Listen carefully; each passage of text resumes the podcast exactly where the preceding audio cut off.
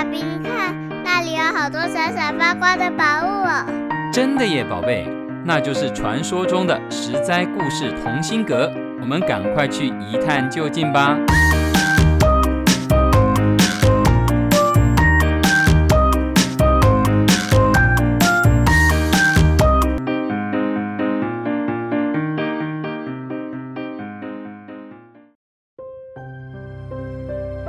Hello，各位亲爱的小朋友们，你今天过得好吗？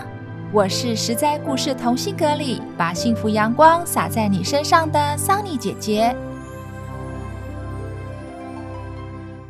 在今天故事开始前，桑尼姐姐想跟小朋友玩一个小游戏，我们来挑战念个绕口令。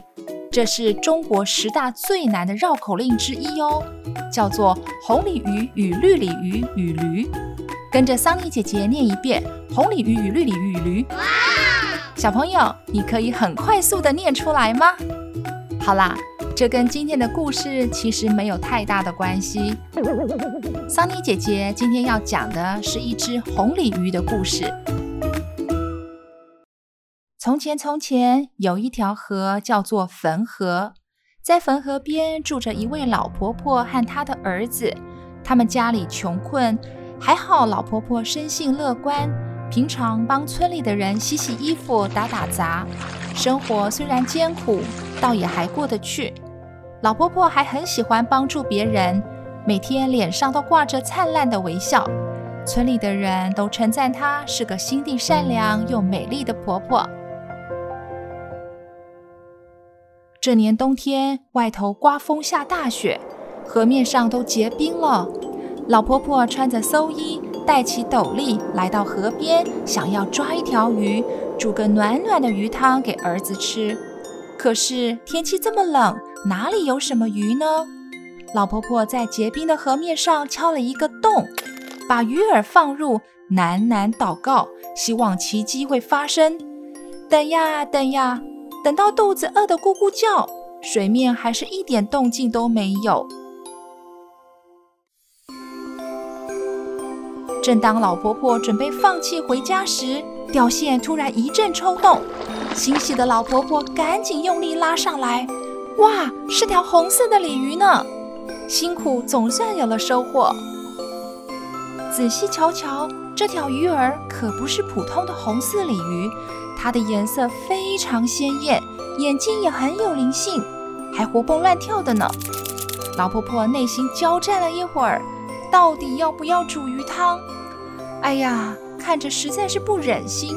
老婆婆的儿子也说：“这么漂亮、有灵性的鱼，我们养它吧。”于是老婆婆就把鲤鱼养在大鱼缸中。鲤鱼一入水就快活地游了起来，身上的鳞片闪闪发亮，倒映在水缸中，水缸也散发出五彩的光芒，真是特别的一条鱼。老婆婆越看越喜欢，每天细心地照顾它，每餐都不忘记喂一些饭粒。很快的，冰冷的冬天过去了，温暖的春天来临了。树叶抽出嫩芽，缸里的红鲤鱼也越长越大。老婆婆便将它放养在门口的水池里。过了一个多月，这天，老婆婆刚要去喂鱼。水池中突然冒出一阵云雾，红鲤鱼扑通一跳，转眼之间渐渐深入云天，一下子就不见了。水池内也瞬间干枯的一滴水都不剩。老婆婆惊疑不定，揉揉眼睛，不敢相信眼前发生的事情。没想到晚上刚吃过饭，老婆婆看到外面又是一阵云雾从天而降，水池又注满了水。走近一看，哎。红鲤鱼竟然回来了，接连三天都上演同样的戏码。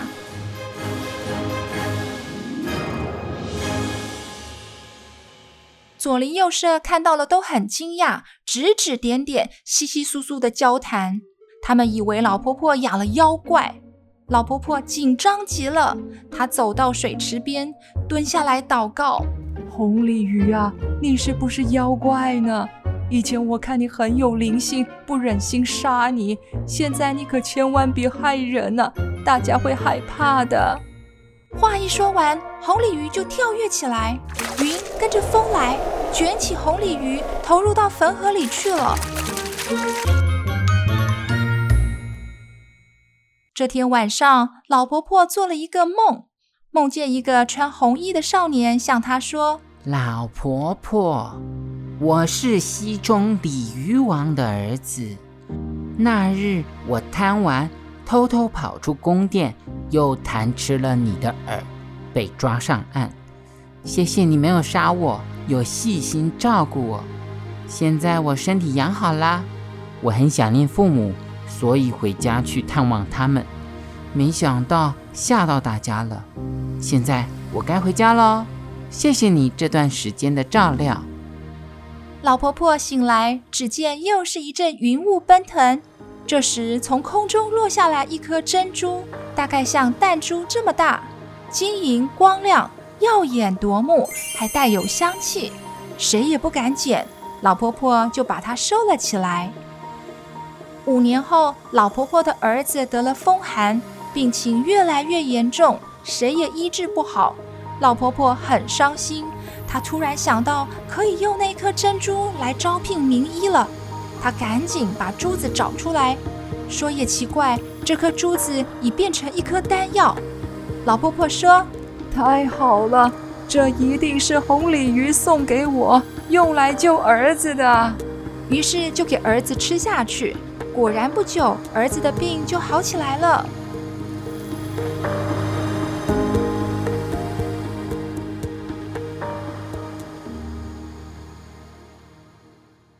讲到这里，不知道小朋友有没有看过一部叫做《神隐少女》的动画片呢？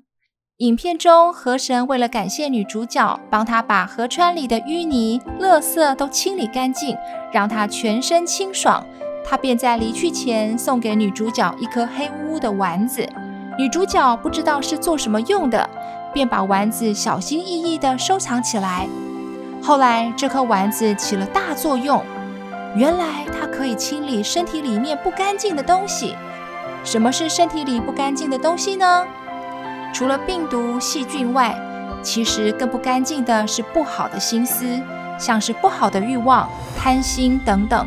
把这些不好的东西吐出来后，真的能救人一命呢。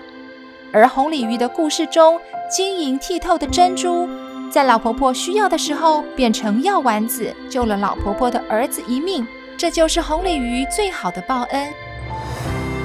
今天的故事分享到这里，我是桑尼姐姐，下回实在故事同心阁见喽。